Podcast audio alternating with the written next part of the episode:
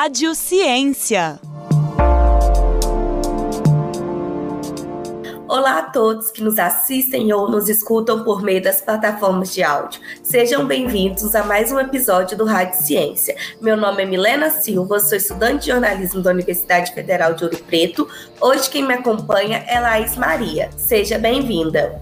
Olá, Milena e ouvintes, é um prazer estar aqui com vocês. Eu sou estudante de Ciência e Tecnologia de Alimentos pela UFOP e nesse episódio vamos conversar com o doutorando em Comunicação pela UFMG e mestre em Comunicação pela Universidade Federal de Ouro Preto, Aleônios Rodrigues Gídio. Ele é autor da monografia LGBT de Periferia, Resistência, Luta e Empoderamento. O trabalho do nosso convidado é um documentário sobre gays e lésbicas que residem em um bairro de periferia social de Mariana. A não representatividade de LGBTs de periferia no debate político restrita a acadêmicos e grupos privilegiados alimenta o desejo de mostrar quais são as similaridades e diferenças entre as pautas que eles reivindicam com as que são discutidas e implementadas pela sociedade e movimentos sociais. Em especial nesse contexto específico de Mariana, que é uma cidade marcada pelo discurso histórico e religioso. Seja muito bem-vinda, Leone, ao Rádio Ciência e obrigado por aceitar o nosso convite. Olá, Milena, olá, Laís, olá, ouvintes da Rádio Foco Educativa. É um prazer estar com vocês. Tenho um gostinho especial porque já fui estagiário da Rádio FOP, então sei da importância e a relevância que ela tem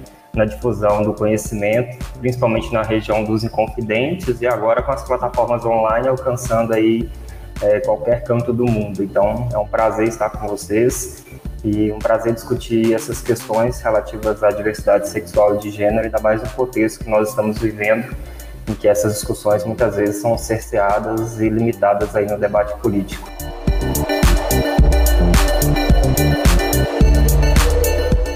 É, muito obrigada mais uma vez e eu vou começar com a primeira pergunta. A Leone Rodrigues, seu trabalho foi realizado no bairro Santo Antônio, também conhecido como Prainha, considerada área periférica da cidade de Mariana. Como foi feita a apuração dos dados? É, então, o recorte foi específico no bairro da Prainha, e muito devido à minha participação em projetos de extensão da universidade, neles eu ressalto aí os sujeitos de suas histórias, que é, até então eu acredito que ainda esteja sendo coordenado pela professora Karina e o professor André.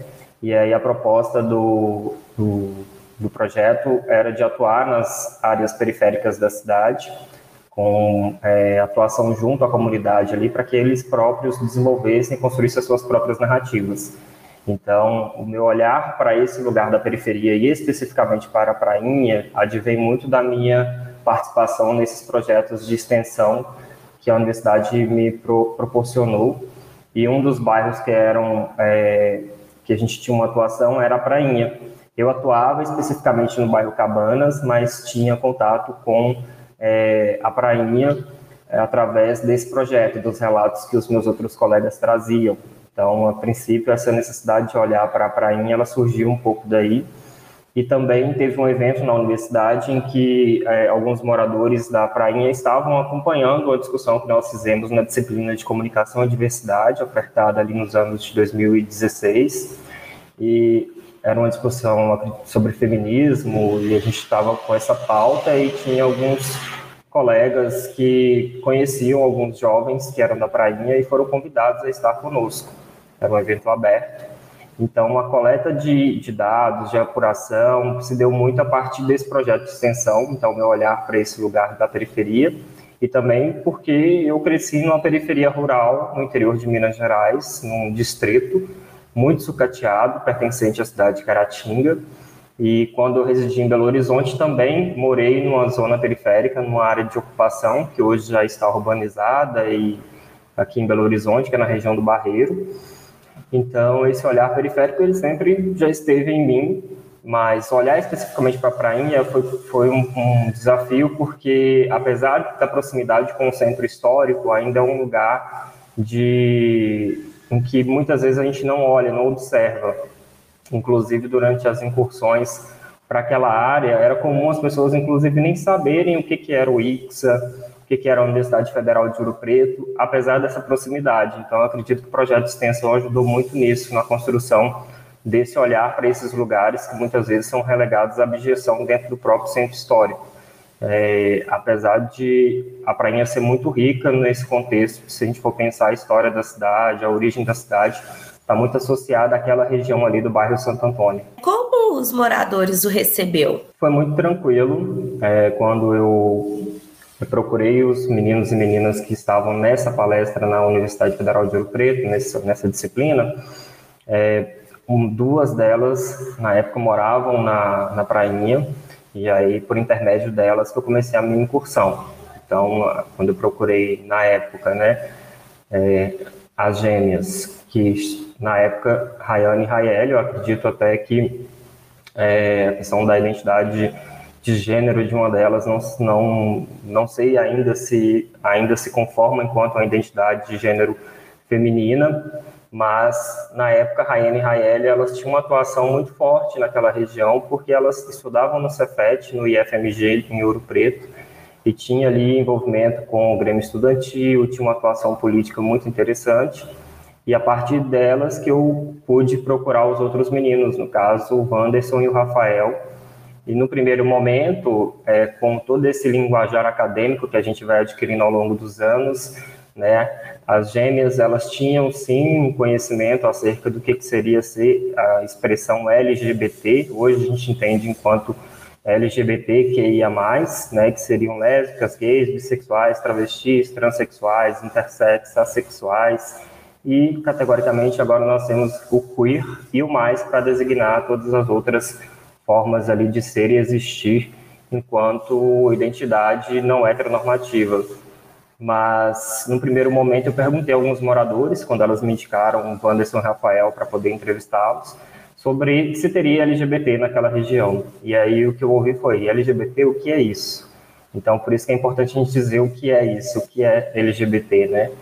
E quando eu fui explicando, né, o que, que seria, elas falaram assim: ah, viado sapatão, aqui tem demais, é o que mais tem. E aí eu percebi que eu precisava adequar a minha linguagem, porque esse distanciamento da, da periferia, inclusive, tinha me afetado, mesmo sendo um sujeito de periferia, esse ambiente acadêmico, ele também tinha me propiciado discussões, mas que numa atividade de campo era necessário a gente é, entender como que essas, essas identidades são construídas num ambiente de periferia, né? Não significa que todos também é, devem saber o que é ser ou não LGBTQIA+, a gente precisa, nesse primeiro contato, também entender que, às vezes, em algum momento, a gente precisa simplificar a nossa linguagem. E, então, a partir disso, que eu conheci o Rafael e o Wanderson, por intermédio das gêmeas é, Rayane e Raeli, e foi muito, foi muito bem recebido, tanto pela família das gêmeas, quanto pela família do Wanderson e do Rafael. Foi um, um, um, período muito interessante, que durou ali em torno de seis a oito meses, né, durante a construção do TCC, e a, as famílias acolheram a gente, e foi um desafio muito, muito interessante produzir o um documentário é, em conformidade com é, os próprios sujeitos que estavam ali sendo narrados em tela. Então, à medida que a produção foi andando, a gente discutia se estava se eles estavam se sentindo representados, se era aquilo mesmo. Então, eu acho que por ter essa, essa receptividade e por também é, eles se sentirem co-participante dessa produção, acho que a recepção foi muito, muito, muito boa. É, e como foi feita a escolha dos sujeitos LGBT para a produção do documentário? Então, inicialmente tinha um grupo de é, jovens nessa aula de comunicação e diversidade na UFOP, e quando eu apresentei a proposta, até então a proposta do meu TCC, ela estava em outro lugar. Eu tinha intenção de fazer sobre uma zona boêmia aqui de Belo Horizonte, que é no Baixo Centro, a região do Baixo Centro, ali atrás do Mercado Central, porque também é uma zona em que circula e é uma zona de lazer LGBTQIA+, principalmente periféricos. E aí, com essa questão da disponibilidade dos materiais, eu pensei muito bem e falei assim, é, talvez seja um dificultador eu ter que me deslocar para Belo Horizonte para fazer esses trabalhos. E aí eu percebi que eu estava ali do lado, né, tinha uma riqueza muito grande de possíveis narrativas que eu poderia é, trabalhar em cima delas. E foi quando esses jovens, no, no final da disciplina, a gente começou a trocar ideia, a conversar.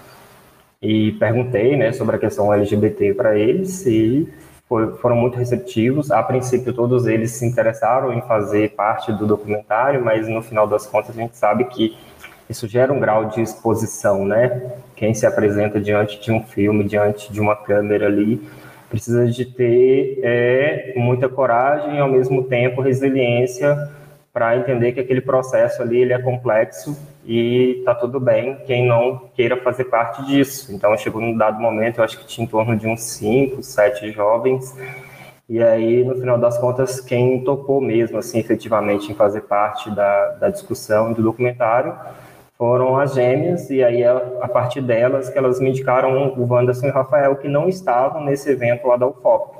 Mas o Wanderson era conhecido no bairro, porque ele tinha ali um, uma expressão de gênero, uma forma de se vestir, de agir muito próxima do feminino, e aí isso causava um certo estranhamento na comunidade, então as pessoas já o identificavam logo de cara que era um sujeito ali que pertencia à comunidade LGBTQIA+, pela leitura que nós fazemos, né, enquanto sociedade, que, que é ser LGBT.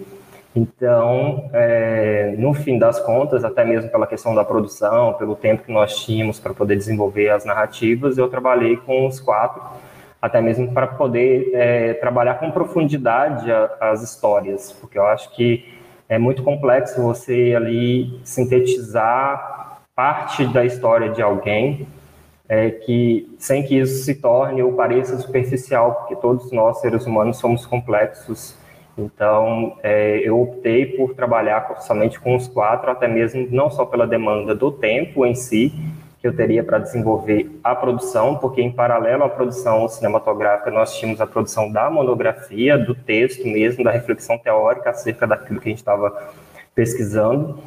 Então, eu optei em fechar em quatro sujeitos ali que pudessem é, ser ricos em sua narrativa, que eu pudesse oferecer tempo e a dedicação que as histórias deles é, merecem.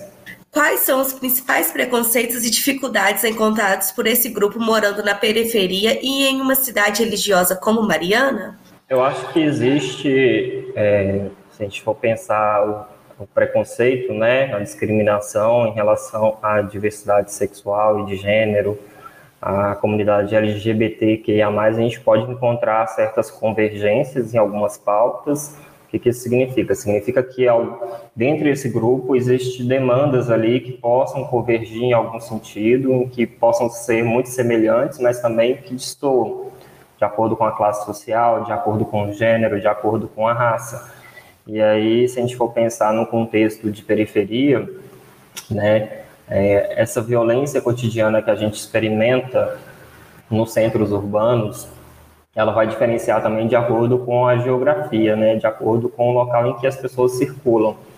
Então, era muito comum, por exemplo, quando pessoas, isso independentemente se eram LGBTQIA+, ou não, deslocassem dos, das periferias para a região central, tanto de Mariana quanto de Ouro Preto, e quisessem ocupar certos lugares ali de disputa simbólica, que eram ocupadas por estudantes, por pessoas de classe média. Então, por exemplo, o Jardim de Mariana, as repúblicas, tanto federais quanto as repúblicas é, particulares. Esses espaços eram espaços em que essas pessoas, que não só a comunidade LGBTQIA+, mas de uma certa maneira a comunidade de Mariana e Ouro Preto eram rechaçadas quando elas circulavam por esses lugares. Então eu via muito assim, ah, mas é, vai ter uma festa em tal lugar. Então, se tivesse uma circulação de muitas pessoas da comunidade, elas eram intituladas de nativos. Tem muito nativo. A festa não foi muito legal porque tem muito nativo. Isso é uma forma de preconceito social. E independente da comunidade, da questão é, LGBTQIA+.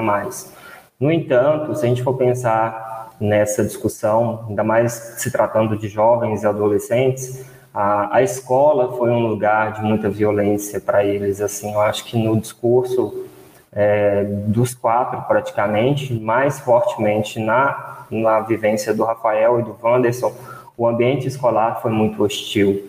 Eu acredito que isso também é, se diferencia à medida em que, em que lugar essa escola está, pelo seguinte fato, porque muitas vezes as discussões que a gente implementa dentro da universidade, elas não extrapolam os muros como fazer essa discussão extrapolar os muros. Então, a partir das escolas é um bom caminho, mas quando você vai eleger qual escola você vai direcionar um projeto ou outro, muitas vezes aquelas escolas da região central elas são mais privilegiadas do que as escolas das periferias.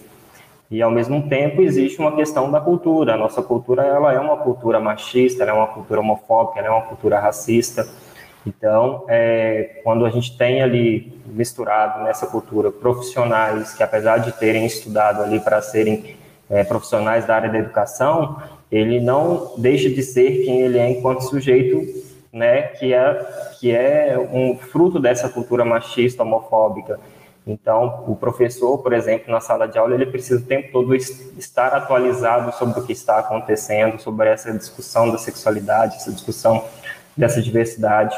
Então, essa violência homofóbica ela era muito forte, principalmente na escola, nos relatos que a gente é, observava ali. Tanto que a estreia do documentário foi na escola em que eles estudavam.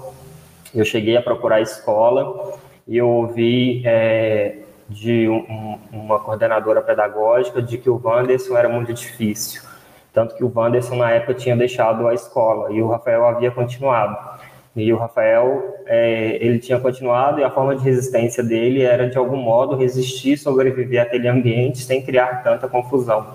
E a forma do Wanderson era de reação. Então, à medida que ele reagia às falas homofóbicas, às atitudes homofóbicas dentro do contexto da escola, ele era expurgado daquele lugar. Então, ele era visto como uma pessoa difícil. E eu fui questionei, mas será que ele era difícil mesmo? Ou será que a escola não teve essa, não teve, teve essa dificuldade em compreender ali as suas necessidades? e solicitei a exibição do filme lá né, na, na, escola. Foi aceito, mas na época, no dia da, da exibição mesmo, não tinha nenhum funcionário. A gente entrou na escola com autorização deles, mas eu não vi nenhum funcionário ali, nenhuma professora, diretora, pedagoga que pudesse participar da nossa discussão e da nossa reflexão. Então, eu acho que essa questão da violência ela perpassa ali vários lugares, não só da violência física, mas a violência simbólica, né, que é essa violência cometida muitas vezes pelas instituições de uma maneira inconsciente ou consciente, isso são, são violências também. E relatos de né, algum, algumas ofensas que a gente tenta ressignificar alguns termos, como viado, viadinho, e, mas eles não deixam de ser homofóbicos, né, não é porque a gente ressignifica que eles deixam de ser homofóbicos. Então, eu acho que essa violência é, verbal, ela também era muito presente. A questão né, da, do acesso à escola é um tipo de violência que era notável. É, as gêmeas, por elas estarem no contexto do IFMG, essas discussões são mais, mais presentes. Então, é, lá elas não enfrentavam tanta discriminação nesse sentido, mas a gente sabe que isso acontece de forma velada e simbólica também, tanto que se elas estavam no movimento político de Grêmio Estudantil, reivindicando o lugar de fala delas enquanto mulheres, enquanto negras, enquanto parte da comunidade LGBTQIA+, significava que elas estavam reivindicando um espaço que muitas vezes era um espaço silenciado e negado. Então, significa que elas também sofriam algum tipo de violência dentro daquele contexto escolar por se tratarem de adolescentes, eu acho que isso ficou muito forte, assim, o quanto que é, a discriminação em função da orientação sexual e identidade de gênero, ela ainda é um marcador muito forte do da, é, dentro do contexto da escola. Então, eu acho que foi o que surgiu assim mais evidente, além da questão familiar. Eu acho que a gente pensa nesses contextos de controle social, família é um ambiente muitas vezes hostil. Então, na experiência do Wanderson, por exemplo, né, ali a mãe dava todo o apoio, mas ele tinha uma ausência ali da, do pai. É, no caso do Rafael também, é, a questão familiar ela era mais tranquila, mas ao mesmo tempo teve uma certa resistência no começo.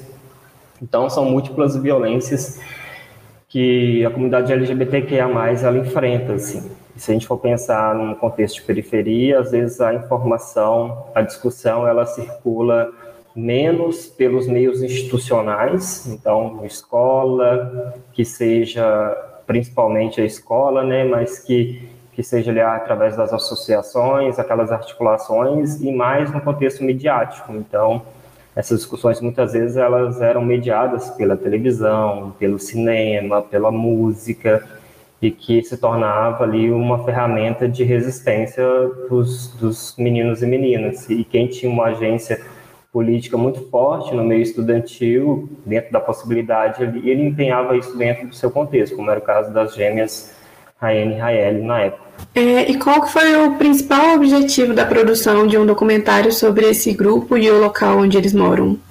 Bom, é, a, a, o meu entendimento enquanto sujeito gay, negro, ele se deu muito através dos filmes, através da, do audiovisual é, entendendo que a universidade ela pôde ampliar essa compreensão a partir do, do que eu estudei, do que eu li, do que eu vivenciei.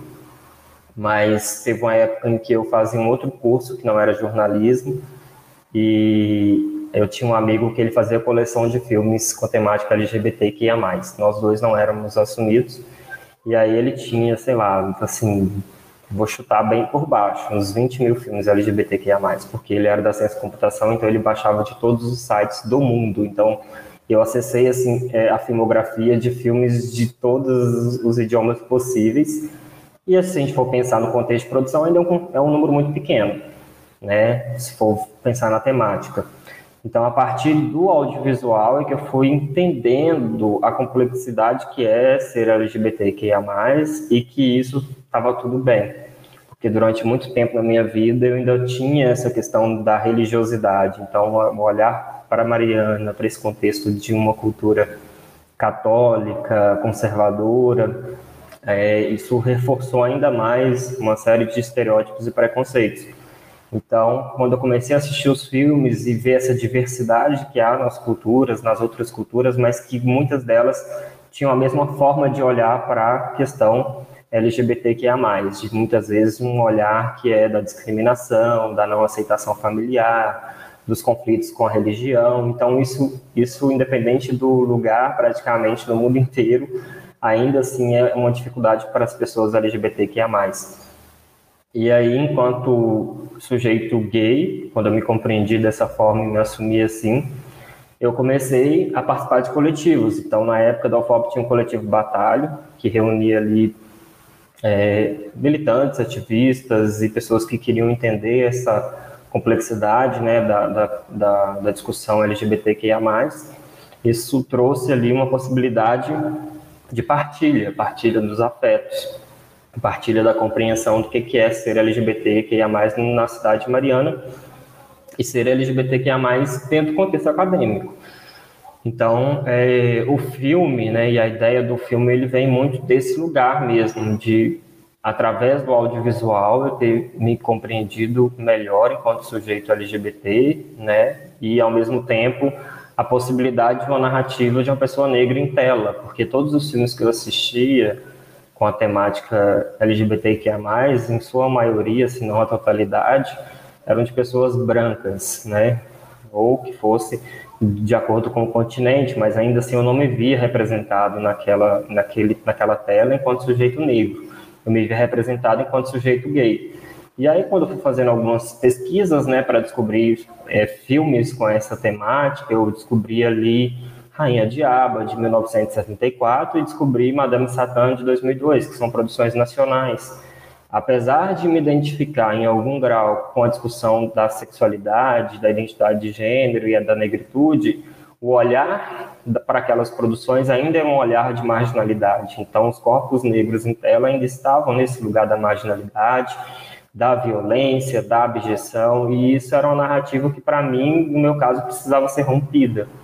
E aí, como que eu romperia com isso? Né? A discussão, quando a gente fala de LGBT de periferia, quando quem assiste o filme vai perceber que ele está dizendo muito de um lugar de afeto e de amor do que da violência. Apesar do contexto da periferia, apesar da, da, da, da desigualdade social que a gente consegue perceber do centro para as periferias, a narrativa não está centrada nessa dificuldade, não está centrada nessa violência, está centrada nos afetos né? Quando o Rafael, quando a família dele fala sobre a questão, quando eles se apresentam ali enquanto uma, família muito diversa, né? A gente está dizendo de quatro sujeitos LGBTQIA+, mas na verdade quando você olha para as outras pessoas que estão em torno, os familiares, em um momento ou outro surge ali, ah, eu tive uma experiência assim, eu também já já, já fiz isso, já aconteceu isso na minha vida, já me apaixonei dessa dessa maneira.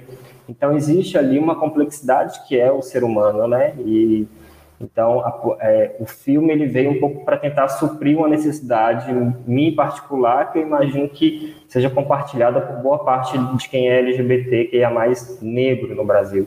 Né? Quando a gente fala de pautas, de reivindicações, o que, é que a gente escuta? Muitas vezes, quem são os agentes que estão dizendo sobre essas pautas? São pessoas brancas, que sofrem ali, em, em alguma medida, as mesmas violências que pessoas negras sofrem, mas a questão da raça, a questão da cor, a questão do racismo, ela está ali desamparada.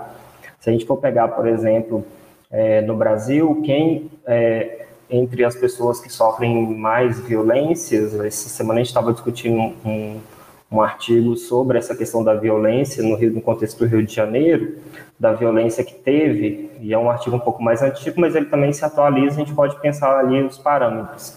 A violência contra pessoas travestis e transexuais no contexto do Rio, há em torno de 10, 15 anos atrás, da cidade do Rio, ela era muito mais é, no, nos crimes de execução eram muito mais é, frequentes entre pessoas travestis e transexuais do que entre homens gays. E aí, quando fazia o recorte de raça, essa violência ela, ela acabava sendo, ocorria muito mais em pessoas negras. Se a gente for pegar, por exemplo, uma violência que é institucional, que é a discussão das, das infecções sexualmente transmissíveis. Durante muitos anos, muitas décadas, a comunidade LGBT sempre foi associada a HIV/AIDS. E aí, é, essas narrativas filmográficas, elas acabavam por, muitas vezes, reproduzir é, essas, essas violências também, ao ponto de oferecer como narrativa possível esse sofrimento de um personagem tela e muitas vezes associada a essas infecções. Hoje em dia a gente não fala mais em grupos de risco, mas a gente fala em comportamentos de risco, porque entende que independente da orientação sexual e da identidade de gênero, todas as pessoas estão sujeitas a essas infecções sexualmente transmissíveis.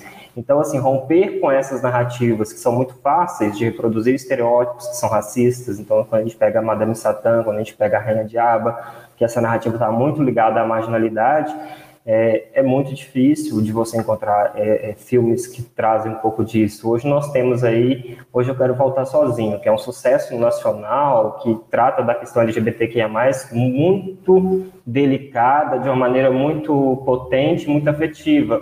Mas aí quando você olha em tela são sujeitos brancos, né, que estão sendo representados. E aí a produção mais recente, pelo menos assim, de, de, de alcance nacional, nós temos o filme Sócrates, Sócrates tem uma narrativa que também, apesar de ter uma redenção do personagem no final, é marcada por muito sofrimento. E no contexto dos Estados Unidos, nós temos aí Moonlight, que é um filme lindo, que consegue trazer com muita delicadeza, com muita potência, o afeto e o amor para a tela. Inclusive, tem uma, uma dissertação recente que foi aprovada no PPG com da UFOP, que é do Lucas Porfírio, que fala sobre o afeto em Moonlight. Então é sobre isso que a gente estava dizendo já há algum tempo, né? A necessidade de falar sobre os nossos afetos, sobre as nossas vivências e fugir um pouco dessa narrativa da marginalidade, ainda que ela exista, ainda que ela faça parte dessas vivências, dessas experiências, nós não somos só isso. Para além disso, nós somos pessoas complexas, que temos as nossas contradições e que temos a nossa possibilidade do afeto e a possibilidade de ser e existir independente do lugar que a gente habite, seja periferia ou seja centro urbano ainda que essas diferenças aconteçam. É, em seu trabalho, você também falou aqui um pouco, né? Você fala, você cita uma das entrevistadas que ela fala sobre ser negra e lésbicas. Você acredita que há mais preconceito e dificuldade por causa da raça? A questão racial é uma questão muito é, complexa e pouco debatida assim de forma mais objetiva né, na nossa sociedade. Nós ainda, enquanto brasileiros, não superamos essa discussão, até porque é uma discussão que merece muita atenção e muitas vezes é uma discussão silenciada, seja na academia, seja no, no ambiente de trabalho, né? Até recentemente nós tivemos aí a discussão sobre racismo reverso. Gente, não existe racismo reverso. Né, para ter essa é, questão do racismo, precisa ter uma relação de poder. Então, havendo a relação de poder na nossa sociedade, as pessoas brancas, ainda que pobres, ainda que de classe média alta ou baixa, enfim, elas têm ali nessa nesse contexto desigual que a gente vive alguns privilégios que são herança, inclusive, dessa é, desse passado nosso, né, esse passado escravocrata que nós tivemos. E aí, se a gente for pensar que a gente rompeu com um contexto de escravidão, enquanto é, produção econômica, enquanto exploração do capital a partir da exploração da vida dessas pessoas que foram arrancadas do continente africano, né?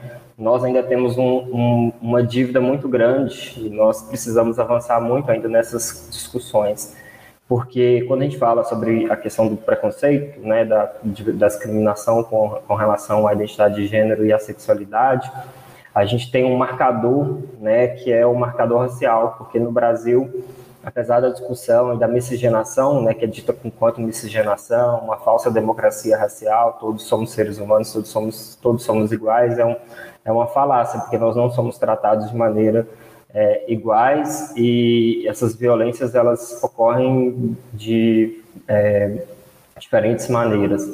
E a questão da cor, a questão da raça é ainda uma questão em que, se a gente for pegar o mapa da violência, independente do ano, né, a gente vai ver que a violência ela está muito mais é, presente na comunidade negra. Se a gente for pegar a questão da escolaridade, a baixa escolaridade, ela ainda está muito associada à população negra, e aí a gente faz uma reflexão, né? Quando que os negros puderam ser inseridos no contexto da escola, puderam ter uma educação formal, e foi assim que houve a, a, a abolição da escravatura no Brasil, os negros foram simplesmente jogados ali a Deus dará para a sua própria sorte. Então, a construção, inclusive, das favelas, das periferias, do que muitas pessoas ainda chamam de comunidades, enfim, esses lugares eram lugares fora do centro, né? Então, no centro, a gente tem ali a presença e a predominância de pessoas brancas, e essas pessoas foram jogadas para a borda, para a periferia. A partir do momento que essas pessoas foram jogadas para bordas, elas foram buscar maneiras de sobreviver.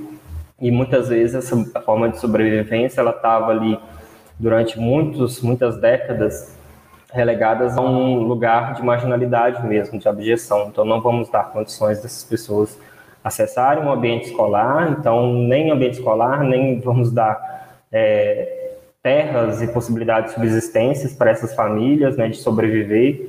Então, no Brasil, a gente tem essa, é, esse passado que muitos insistem em não enxergar, exatamente para continuar perpetuando essas violências. Então, para além da questão das LGBTQIA+, fobias, os sujeitos negros ainda têm que vivenciar em sua pele ali o racismo, né?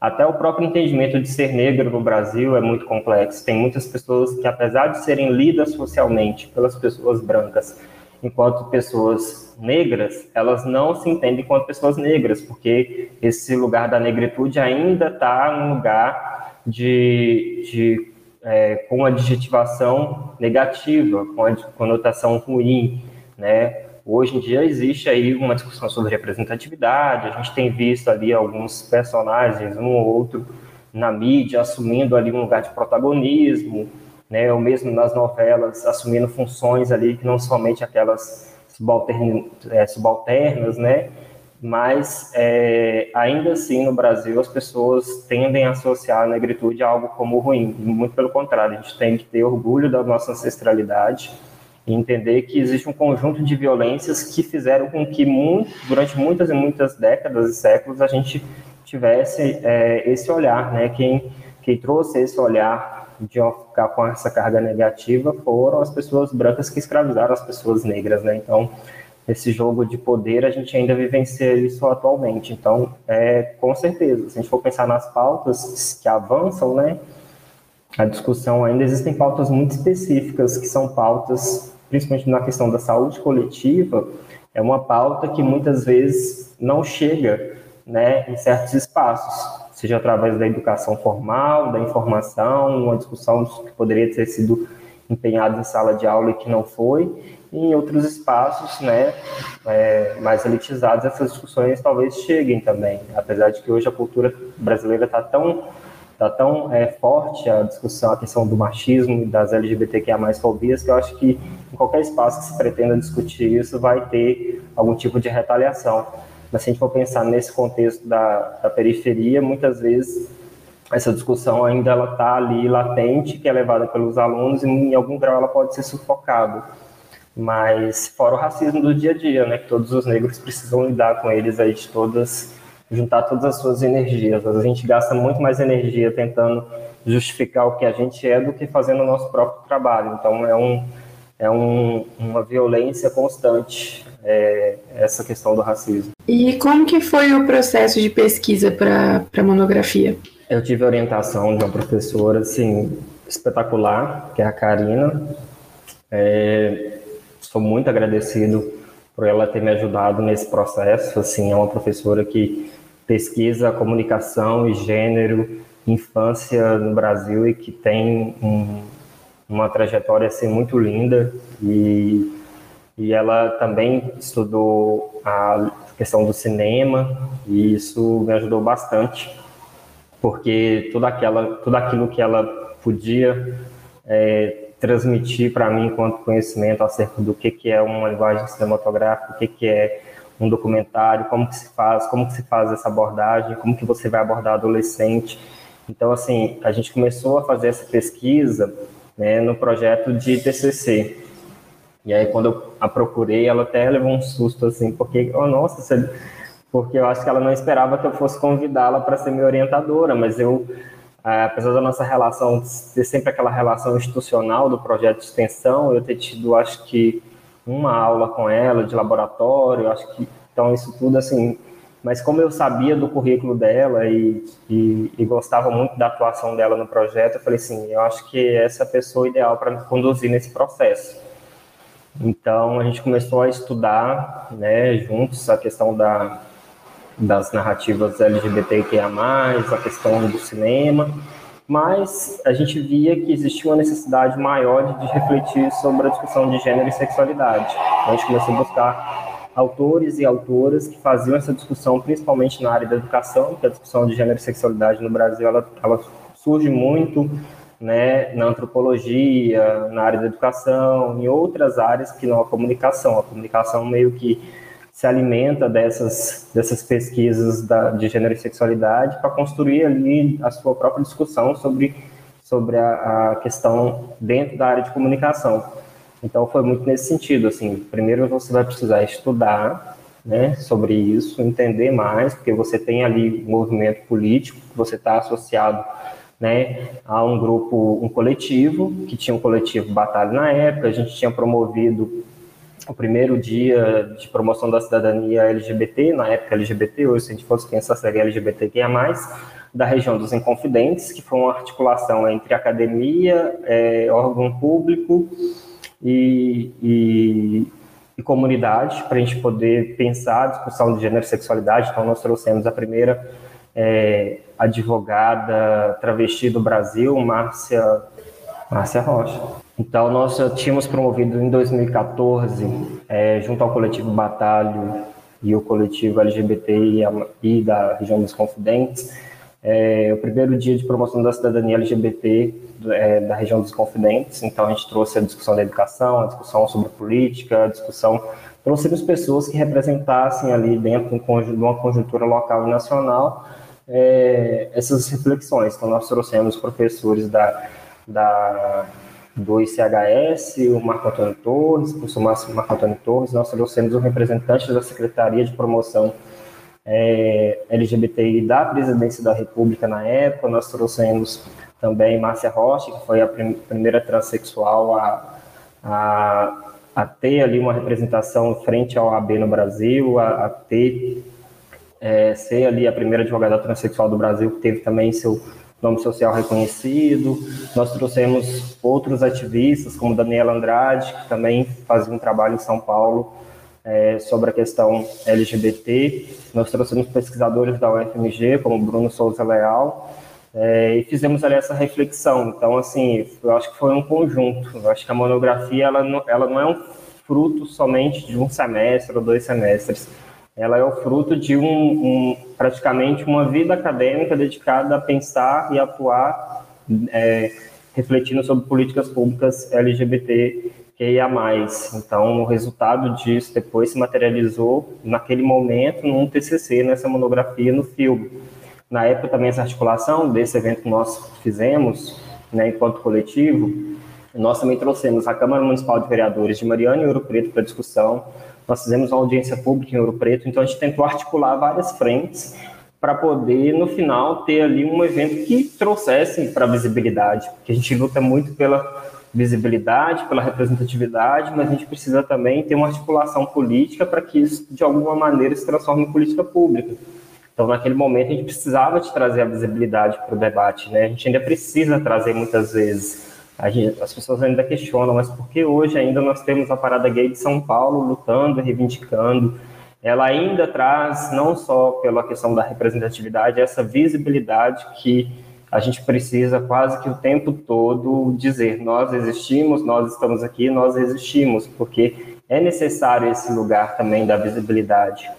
Porque ainda que nós existimos, mas no debate político muitas vezes nós somos silenciados. Então, para que a gente possa ser visibilizado, a gente precisa se organizar é, coletivamente para dizer, nós estamos aqui. Então, a partir disso, como que a gente se organiza politicamente? Hoje em dia nós temos ali alguns representantes. Na último, no último pleito mesmo das prefeituras, das câmaras de vereadores, a gente começou a ver ali é, um, uma população LGBTQIA+, assumindo né, cargos ali de vereadores e vereadoras, é, prefeituras eu acredito que a gente não tenha conseguido, pelo que eu tenho, tinha lido à época, né, no Congresso Nacional, então a gente precisa fazer essa articulação. Então eu acho que o TCC, no final das contas, é esse, é, é um esforço, é como se fosse um grãozinho de areia nessa contribuição que cada um de nós é, podemos dar à pauta, à discussão.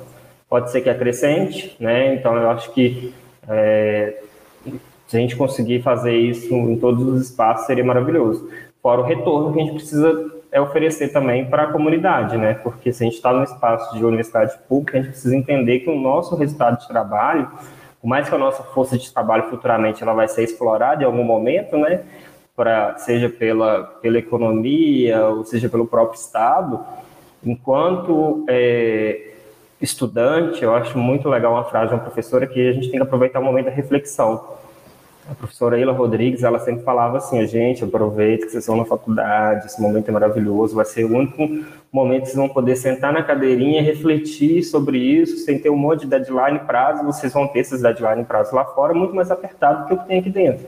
Então aproveita esse espaço que é o momento da reflexão. Então a gente precisa dar uma retribuição, né, para todo esse esforço ali coletivo dos professores, da, da universidade, de promover esses debates, essas discussões. E quando essa reflexão extrapola o muro da universidade, é o bacana, assim, que a gente mostra que a universidade tem essa função também, de formar cidadãos competentes, né, profissionais competentes, mas de extrapolar o ambiente da universidade para que ela é, ofereça soluções e possibilidades para quem está fora e quem ainda não teve o acesso. Estamos chegando ao fim do nosso programa. A Leone, o que a produção e realização desse documentário agregou na sua vida pessoal e profissional? É, eu, eu acho que é, o documentário ele foi um desafio, um desafio no sentido de que é, a gente sabe que o recurso da universidade ainda é muito limitado, né? A questão da, da, do socateamento que a gente tem assistido nesse atual governo.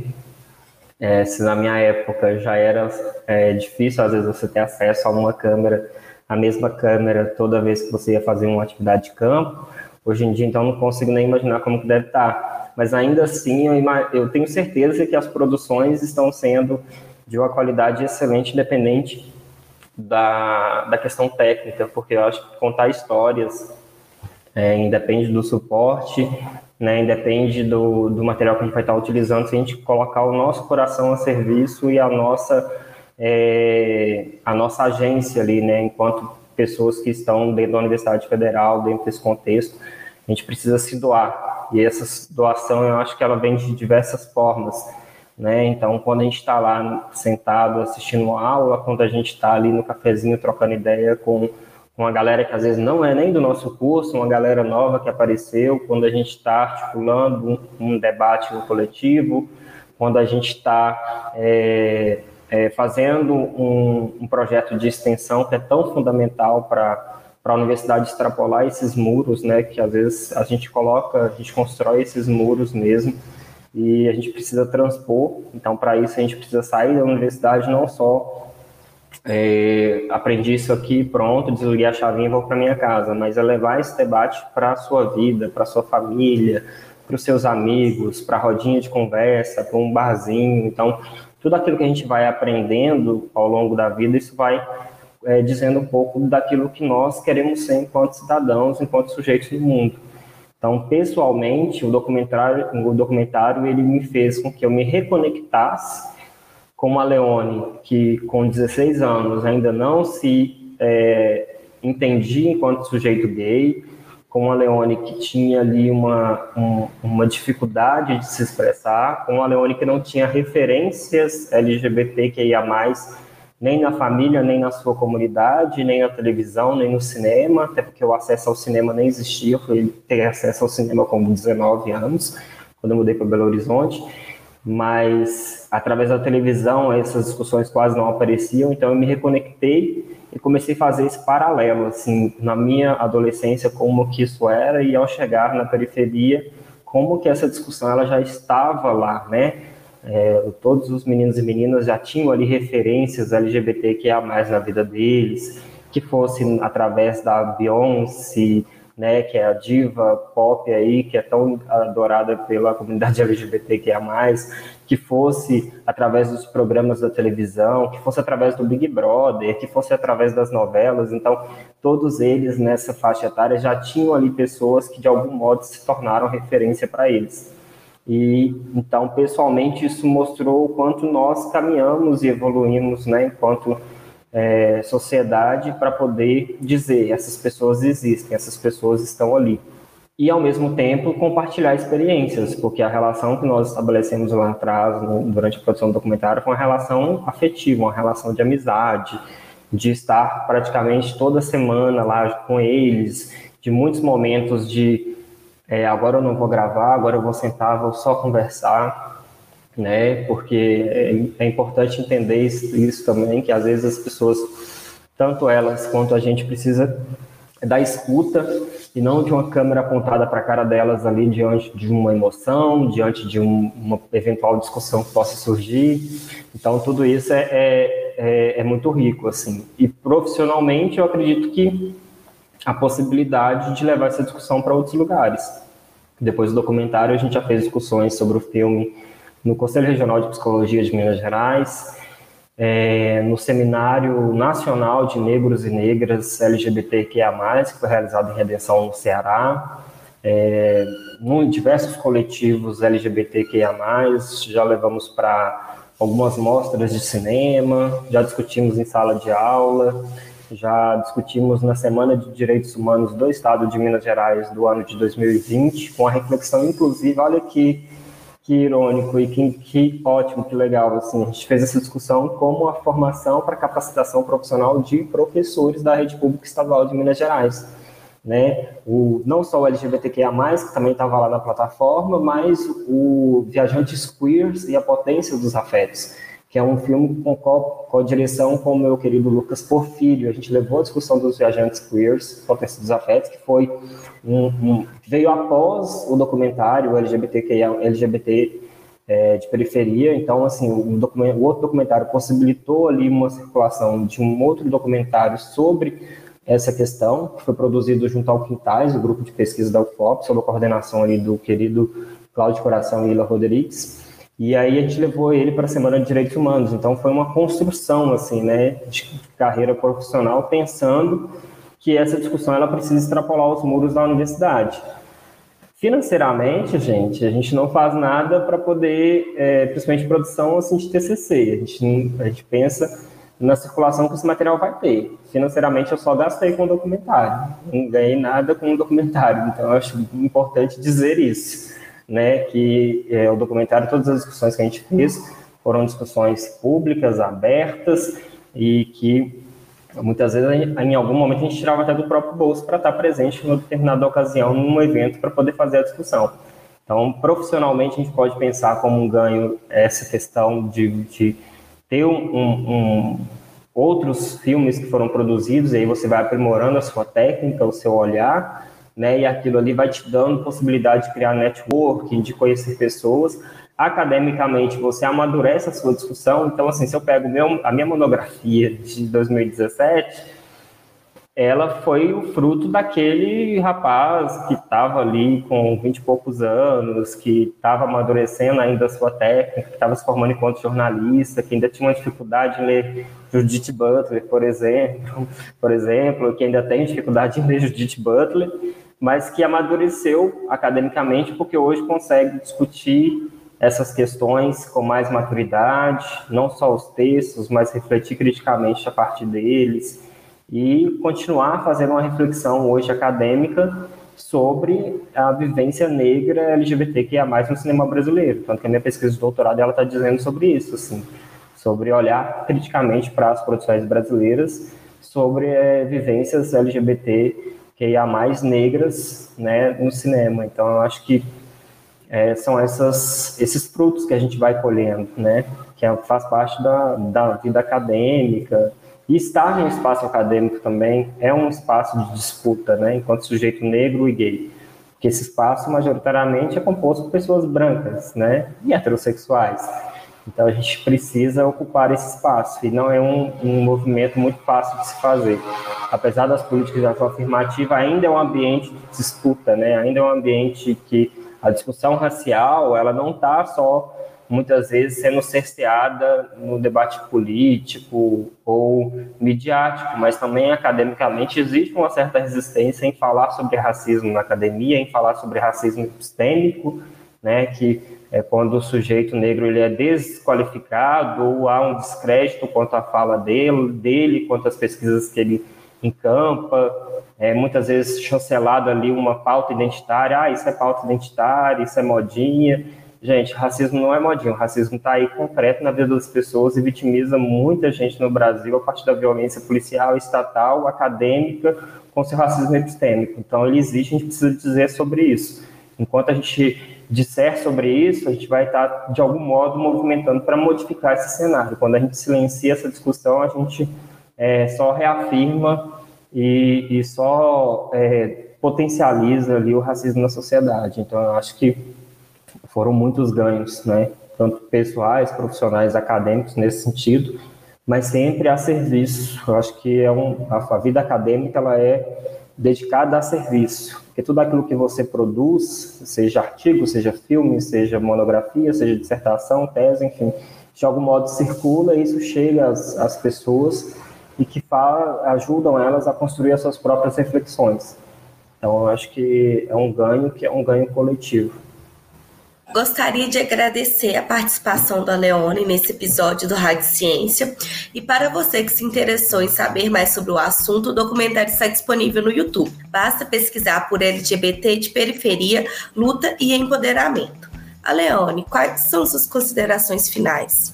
É, eu gostaria de agradecer a você, Milena, Laís, pela paciência e pela possibilidade da reflexão, agradecer à Rádio Foco Educativa, que ela viva, sobreviva e resista, porque nesses anos foi um movimento de muita resistência para que a rádio e a TV continuasse aí, né, atuando.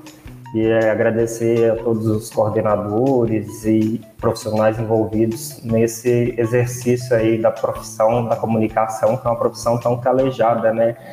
Então, é... E também agradecer a, a todos que fizeram parte da produção do documentário, quem não assistiu, assista, está disponível no YouTube. Lá nós temos outras participações que foram essenciais na construção do filme. Ele é fruto de, um, de uma luta coletiva e um trabalho fruto de um, um grupo que se organizou para poder realizá-lo. Apesar do, do TCC ser uma produção individual, eu contei com a ajuda de algumas pessoas em determinados momentos e todas elas estão creditadas lá no filme. E também temos aí o LGBT, o Viajantes Queers e a Potência dos Afetos, que é um outro filme que foi produzido no Quintais também, também, também está lá no canal da, da junto com o LGBT, que é a mais, né, LGBT de periferia. E agradecer por esse espaço, por essa possibilidade da discussão e da reflexão num, num ambiente ainda que virtual, mas que vai ressoar aí nos canais da Rádio Foto, que é, foi o primeiro lugar assim que eu fiz um, um estágio oficial. A minha primeiro, meu, minha primeiro, meu primeiro contato foi com rádio, foi a Rádio Província em Ouro Preto, que é uma rádio comunitária. Mas o meu primeiro estágio e minha primeira atuação enquanto bolsista de comunicação foi na Rádio Pop Educativa. Então é um prazer estar é, com vocês e é muito bom ver que a rádio continua colhendo frutos e produzindo novos frutos aí que tanto contribuem com a discussão do conhecimento científico, né? Eu acho que nesse momento a gente precisa difundir o conhecimento científico na sociedade, para que a gente elimine qualquer resquício de negacionismo científico, que a gente consiga romper aí com, com as barreiras do racismo, das LGBTQIA+, fobia, dos machismo, e é muita informação. Eu acho que a gente precisa de fazer com que a informação circule em todas as plataformas possíveis aí para que as pessoas possam ter acesso a elas, porque muitas vezes o, a discriminação, o preconceito, ela é fruto da ignorância, no sentido do termo mesmo, né, de você não entender de um assunto, de você ter medo daquele assunto, e por um ato de ignorância você acaba sendo preconceituoso. E aí, com a informação, a gente consegue fazer com que essas pessoas que muitas vezes agem por ignorância, né, é, consigam entender melhor essas questões e não produzir aí nenhum tipo de fala ou ato que seja racista ou homofóbico, LGBTQIA+, falta até porque isso é crime. Então, hoje em dia nós temos aí as leis para que para amparar e de alguma maneira cercear essas essas falas racistas e LGBTQIA+ fóbicas no Brasil. Mas que para aqueles que às vezes cometem por um ato de ignorância que saiam dessa ignorância a partir das reflexões que a rádio tem trazido é tão importante aí para que a gente avance enquanto sociedade, enquanto pessoas que tentam eliminar qualquer resquício de preconceito na sociedade. Muita gratidão, um abraço aí a todos os profissionais da rádio, que ela continue exercendo o seu papel público, gratuito e de qualidade, como sempre fez. É, então ficamos aqui com mais um episódio da Rádio Ciência, com a apresentação de Milena Silva e Laís Maria, edição e sonoplastia de Yasmin Paulino, a produção é de Milena Silva e a direção geral de Magu Tavares e Elis Cristina. Para você que nos acompanhou até aqui, eu faço convite para que acompanhem as novas produções da Rádio UFOP Educativa por meio do site radio.fop.br e das nossas redes sociais. Nosso Instagram é RádioFop e no Facebook RádioFop. Nos principais tocadores de podcasts é só procurar por UFOPcast. Até a próxima edição.